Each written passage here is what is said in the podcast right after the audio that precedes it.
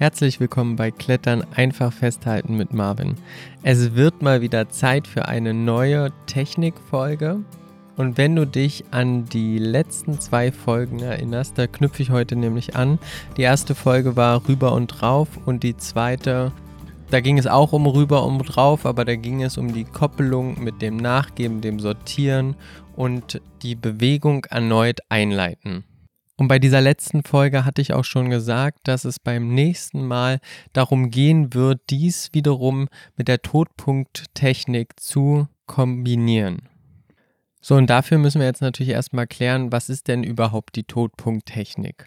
Also der Todpunkt ist beim Klettern der Punkt, an dem die Schwerkraft einsetzt und dich wieder zurück Richtung Boden zieht um es mal ganz einfach zu veranschaulichen, wenn du jetzt äh, in die Hocke gehst und du springst hoch und dann kommt irgendwann der Punkt, an dem kehrt sich deine Bewegung um, weil dein Körper bewegt sich ja von dem Boden weg und irgendwann kommt der Punkt, an dem du umdrehst und der Körper wieder Richtung Boden gezogen wird.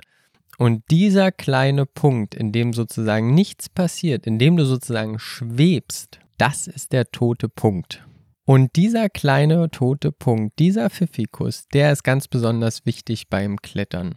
Denn in der Kombination der richtigen Bewegungseinleitung mit etwas Dynamik, wie es beim Rüber und Drauf eigentlich immer ist, in dieser Kombination sparst du unglaublich viel Kraft und du wirst auch feststellen, dass du für Bewegungen nicht mehr zu kurz bist.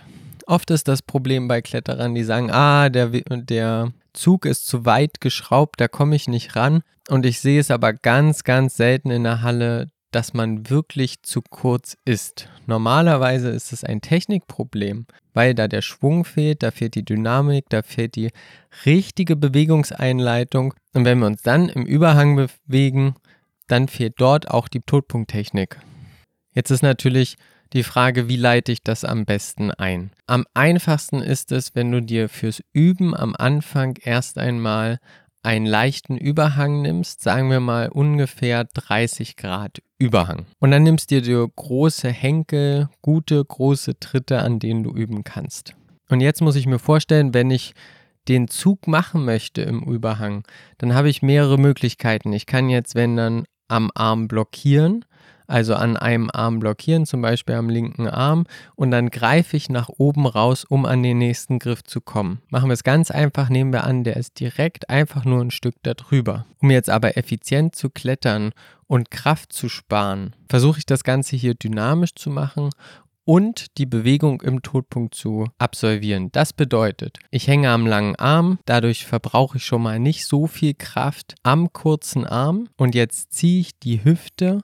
Das passiert natürlich schnell, aber du kannst es an der Systemwand, wenn du zum Beispiel eine hast oder einen leichten Übergang, kannst du erstmal probieren, die Bewegung auch langsam zu machen. Du ziehst die Hüfte entkoppelt vom Oberkörper, ist dabei wichtig. Ziehst du die Hüfte zur Wand hin und in dem Moment, wo die Hüfte ganz nah an der Wand ist, sitzt der Todpunkt ein. Und in dem Moment kommt der Oberkörper nachgezogen zur Wand hin. Langsam sieht das, sieht das dann so aus, dass die Hüfte an der Wand klebt. Der Oberkörper kommt hinterher.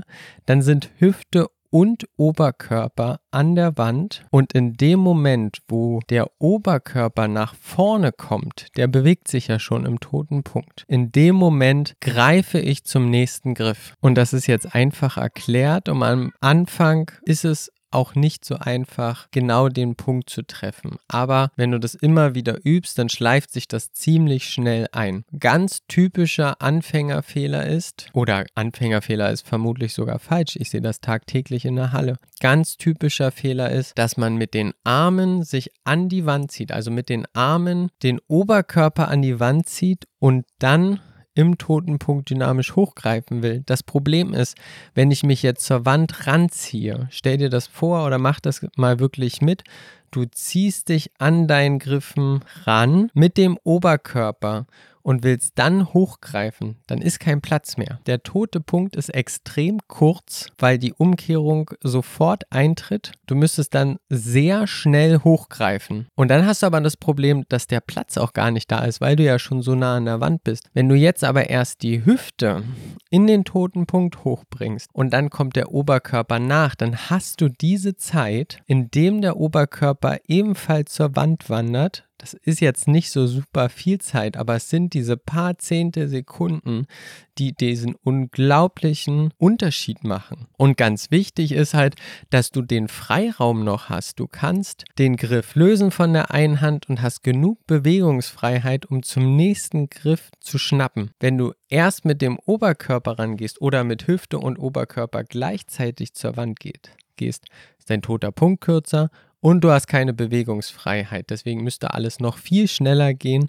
in einer viel unangenehmeren Position zum Weitergreifen. Am besten ist immer, wenn du dich beim Klettern oder Bouldern filmst, dann findest du ziemlich schnell heraus, ob du die Todpunkttechnik gut anwendest oder ob da noch feinjustiert werden muss. Und wenn das dann gut funktioniert, dann koppelst du das mit der Rüber- und Raufbewegung im Überhang. Das ist total wichtig. Ich werde das jetzt hier nicht nochmal erklären, weil dafür gab es die zwei Folgen vorher. Aber es ist die perfekte Kombination weil du dann die gesamte, also weil das eine ist ja, der tote Punkt ist ja, um den Freiraum zu schaffen, den Griff zu lösen, ohne Energie zu verschwenden, indem ich jetzt einen Griff durchblockiere. Und das Rüber und Rauf ist dafür da, die Bewegung dynamisch einzuleiten, wo auch immer ich hin will. Also dort Energie zu sparen und schon auf die Reise zum nächsten Griff zu gehen. Und diese Kombination, das ist das, was du im Überhang in fast jedem Zug hast und brauchst. Ich habe vor einer Weile auch die Technikfolge zu den Füßen gemacht, wo die Füße greifen. Versuch dir die auch nochmal in Erinnerung zu rufen, denn die passt zum Todpunkt auch immer gut, weil dadurch, dass du im Überhang bist, möchtest du ja die Hüfte an die Wand bringen, gerade bei der Todpunktbewegung und das funktioniert zum einen dadurch, dass du natürlich aus der Hüfte Schwung holst und diese Einleitung kommt aber nicht nur aus dem Körper, sondern sie kommt auch aus den Füßen. Also du ziehst dich, du krallst dich in deine Tritte rein und einfach nur in diesen Reihen, indem du die mit den Füßen reinkreist, bringst du schon die Hüfte an die Wand. Das ist dann noch die nächste Kopplung, dass du die Todpunkttechnik einleitest mit dem Ranziehen durch die Füße, dann wiederum in Kopplung mit dem Rüber und drauf zu dem Griff, wo du hin willst. Und ich empfehle immer, habe ich vorhin auch schon, macht euch Videos, stellt euch euer Telefon hin, macht ein Video beim Bouldern, schaut, was mache ich da eigentlich. Was ich immer sehr empfehlen kann, ist Koffer packen an einer Systemwand, wenn ihr habt, oder ansonsten einfach an einem Stück Wandbereich, wo relativ viele Griffe sind, denn da kann man auch ganz viel ausprobieren. Ich habe gestern wieder mit einem Freund Koffer packen gespielt und es ist erstaunlich, was für interessante zutage gefördert werden. Dadurch, dass ich mir ja die Griffreihenfolge festlege und keine Griffe doppel, kann ich mir ganz simple Techniken oder auch komplizierte Techniken in Erinnerung rufen, ausprobieren an großen Griffen, an kleinen Griffen und da kommen dann wirklich auch verschiedenste Bewegungen zusammen, in denen ich die Technik dann auch adaptieren muss und umsetzen muss.